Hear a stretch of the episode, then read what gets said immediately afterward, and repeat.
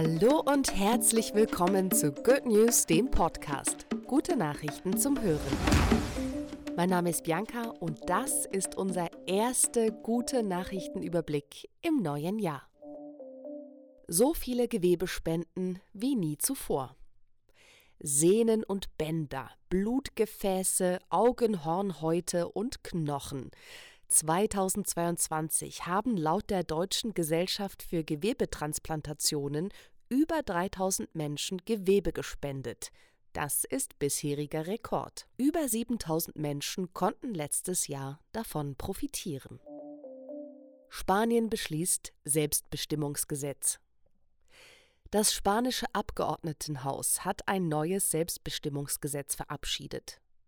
Es soll trans- und intergeschlechtlichen Menschen ermöglichen, ohne medizinisches Gutachten ihren Geschlechts- und Namenseintrag zu ändern.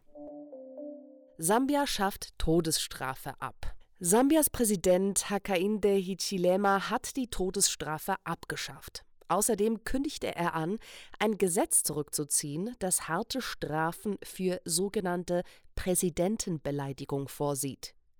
Menschenrechtlerinnen begrüßen die Änderungen und sprechen von einem Meilenstein. Schule in Schottland unterstützt armutsbetroffene Kinder. In Großbritannien leiden viele Familien an der Wirtschaftskrise.